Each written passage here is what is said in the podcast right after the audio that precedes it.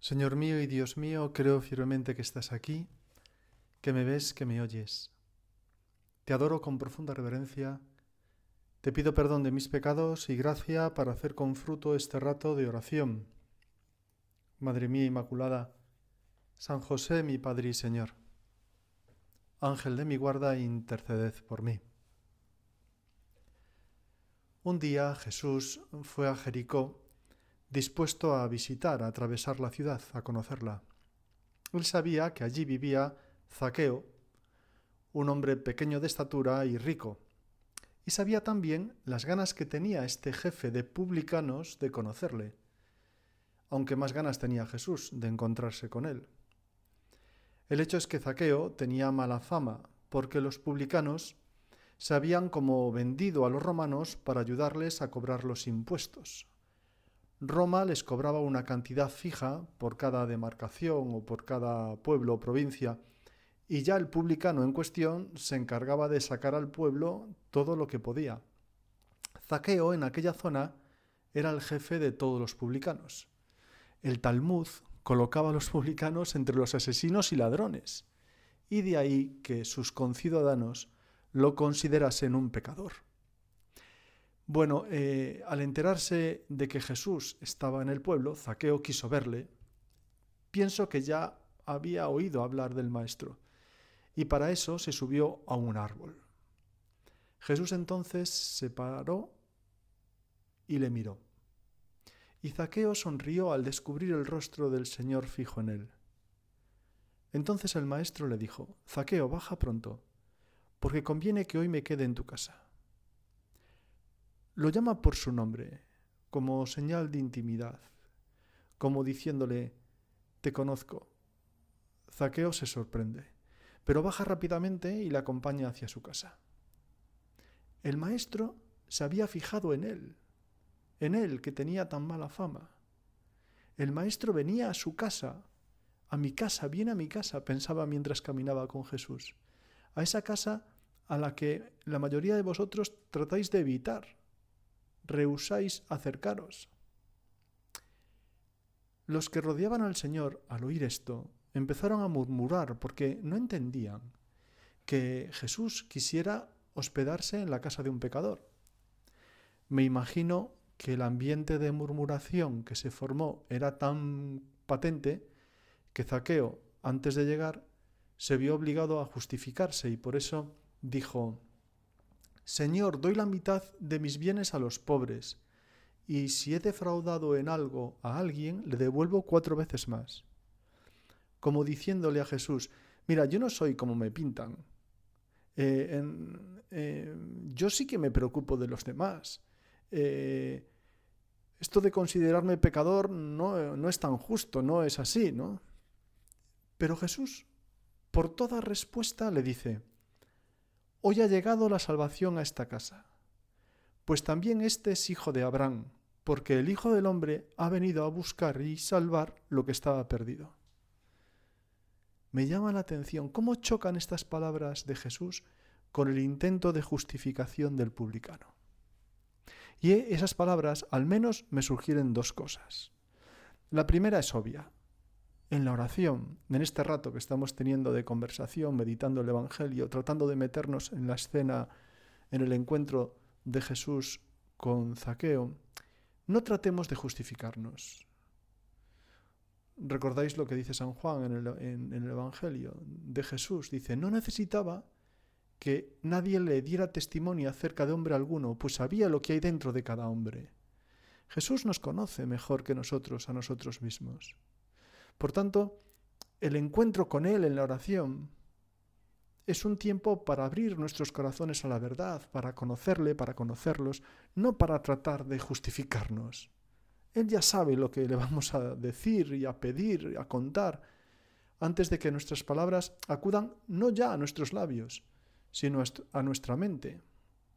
Por lo tanto, en la oración lo importante es abrirse a la gracia, es decir, mm, escuchar, eh, abrirse a lo que la verdad con mayúscula quiera decirnos.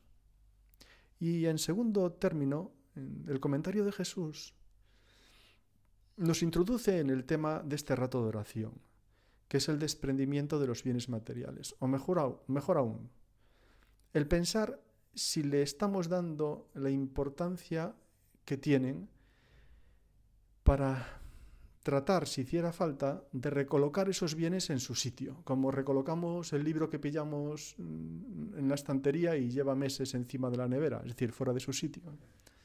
Porque este encuentro de Jesús hoy, ahora, con Zaqueo, pero con cada uno de nosotros, puede ayudarnos a recolocar nuestra preocupación por el dinero, por nuestro afán de tener más, de ganar, de sacarle un beneficio a todo. Y os lo diré con un suceso de hace unos días, el encuentro con un amigo mío. Me decía, con total sencillez, él era el mayor de muchos hermanos, que su hermana pequeña un, día, yendo por la calle, se paró delante de un escaparate y tirándole de la manga, le obligó a pararse y le dijo, mira, aquí hay ofertas de las tuyas. Efectivamente, la tienda estaba en rebajas, pero más allá de encontrar precios más bajos, mi amigo ese día se encontró con los precios de otra forma. Me explico. Él me dijo que desde pequeño, eh, familia numerosa, entraba en los supermercados buscando siempre el 2 por 1 Y esto le había formado, le había creado una forma de, de pensar, de abordar su relación con las cosas. siempre estaba buscando las ofertas, siempre pendiente del precio de que si compraba a, lo más barato posible, siempre tratando de ahorrar aquí y allá, ¿no? Y me decía, esto en una familia numerosa es hasta necesario. Pero aquel día Jesús en la calle, a través del comentario inocente de mi hermana, me dio un toque, parecido al que le pudo dar a Zaqueo o a Marta, la hermana de Lázaro, cuando le dijo, Marta, Marta, tú te preocupas y te inquietas por muchas cosas. En verdad, una sola es necesaria. Pues lo que Jesús le está diciendo a Zaqueo es, mira, todas tus ganancias, todos tus negocios, todos los impuestos que cobras, no son nada comparado con la suerte que has tenido hoy. Yo, la salvación, voy a estar contigo en tu casa. Vale la pena que nos detengamos aquí, es decir, lo importante es realmente eso, es decir, que Jesús quiere compartir el resto de la jornada con Mateo. Y Zaqueo no sale de su asombro ante la fama que él tiene, ¿no? No ha encontrado a uno más que le ha condenado y que, y que ha hablado mal de él, sino a alguien que quiere abrirle horizontes, alguien que quiere reconducirle hacia lo realmente importante, alguien que quiere ayudarle a recolocar su profesión, su relación con el dinero. Y esto, insisto, me parece que es lo esencial. Esta es la suerte, lo que nos llena, lo que en el fondo nos hace felices y nos, llena de paz. No viviremos desprendido de los bienes materiales si ese desprendimiento no lo vemos como ganancia. Porque no son las ganancias, no es el habernos, haber conseguido ahorrarnos cinco euros, no el mira qué chollo he encontrado, ¿no? Sino la suerte y la alegría de poder compartir nuestra vida con Jesús, como Zaqueo compartió aquella jornada. Esto es lo realmente interesante. Jesús nos quiere muy metidos en el mundo, en las cosas del mundo, pero haciendo lo que debemos hacer por Él, con Él y en Él. Nos decía San José María que cuando luchamos por encontrarnos con Cristo en todo lo que hacemos, entonces, y estas son sus palabras, adquirimos una segunda naturaleza. Sin darnos cuenta estamos todo el día pendientes del Señor y nos sentimos impulsados a meter a Dios en todas las cosas que sin Él nos resultan insípidas. Esto es. Esto es. Porque esas ofertas, esas ganancias, esos repartos, sin Él son insípidos, no tienen sabor, no tienen gracia. Por tanto, muy metidos en los negocios, pero sobre todo muy metidos en Dios, llevándole, ofreciéndole, haciendo con Él todas las cosas que hacemos. Y me parece que este es el reto del cristiano, el cristiano que no quiere dejar este mundo, el cristiano que quiere ser santo en medio del mundo, no quiere dejar ni el mundo ni las cosas de este mundo, ¿no? sino que quiere vivir con Dios, con todas sus cosas. Allí donde están vuestros hermanos los hombres, allí donde están vuestras aspiraciones, vuestro trabajo, vuestros amores, y podríamos hoy decir, allí donde están vuestras ofertas, allí está el sitio de vuestro encuentro cotidiano con Cristo, nos recordaba San José María.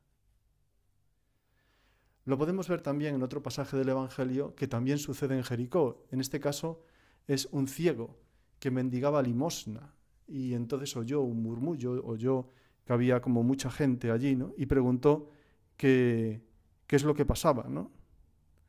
Y, y le dijeron, eh, es Jesús que pasa. Ahí está la clave. Esto es lo esencial de cada jornada de nuestra vida. Jesús, ¿qué pasa? De nosotros depende el verle, el encontrarnos con Él o el dejar que Él pase de largo. Recuerdo aquella estrofa de una vieja canción que decía, y póngase el calcetín, paloma mía, y véngase a cocinar el nuevo día. Ya todo está preparado, el sol y el barro, pero si falta usted no habrá milagro. Que podríamos interpretar así, Jesús pasa cada día, pero si no nos damos cuenta de eso, no habrá milagro.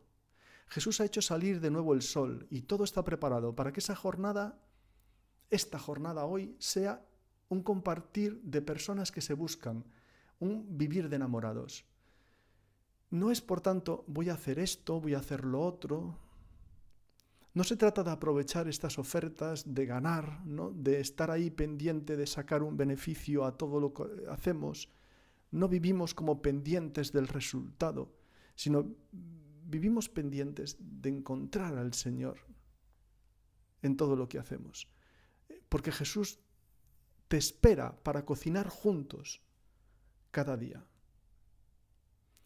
Recuerdo mm, que al Papa emérito, al, Papa Benedicto XVI, le gustaba mucho el Salmo 73. Digo le gustaba mucho porque lo cita bastante en los documentos, en sus escritos. Y mm, lo une, une dos, dos, dos, frases de ese verso de esta manera, ¿no? Lo suele citar así. No te tengo a ti en el cielo, y contigo ¿Qué me importa la tierra? Para mí lo bueno es estar con Dios. Contigo. Para mí lo bueno. Ahí está la clave. ¿Qué es lo bueno para ti? Lo bueno es que he conseguido esto a mitad de precio.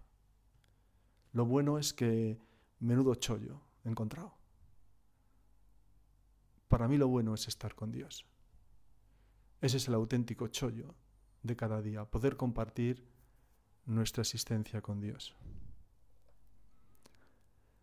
¿Recuerdas aquel otro pasaje del Evangelio donde Jesús expulsa a los vendedores del templo? Y lo hace, dice la razón, porque habían convertido la casa de su padre en un mercado.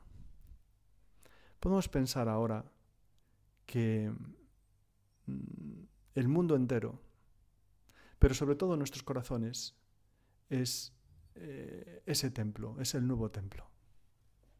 ¿No sabéis que vuestro cuerpo es templo del Espíritu Santo? Y que Dios quiere que esté lleno nuestros corazones de, de las cosas de su Padre, no de números y de ofertas. Este retiro de septiembre se enmarca bajo el título de Dios ofrece siempre nuevos horizontes. Pues acabemos este rato de oración agradeciéndole al Señor como hoy, meditando su encuentro con Zaqueo, nos ha podido ayudar, si fuese necesario, a recolocar eh, esos bienes materiales, es decir, a recolocar el orden de prioridades. Y acabamos con esas palabras tan tranquilizadoras, tan consoladoras de Jesús. Vosotros no estéis inquietos. Vosotros los que buscáis la santidad en medio del mundo, no estéis inquietos. Por todas esas cosas se afanan los paganos. Bien sabe vuestro Padre que necesitáis de ellas. Buscad más bien el reino de Dios y su justicia, ese encuentro con Cristo en todo lo que hacemos, y esas cosas se os darán por añadidura. Te doy gracias, Dios mío, por los buenos propósitos, afectos e inspiraciones que me has comunicado en esta meditación. Te pido ayuda para ponerlos por obra. Madre mía Inmaculada, San José, mi Padre y Señor, Ángel de mi guarda, interceded por mí.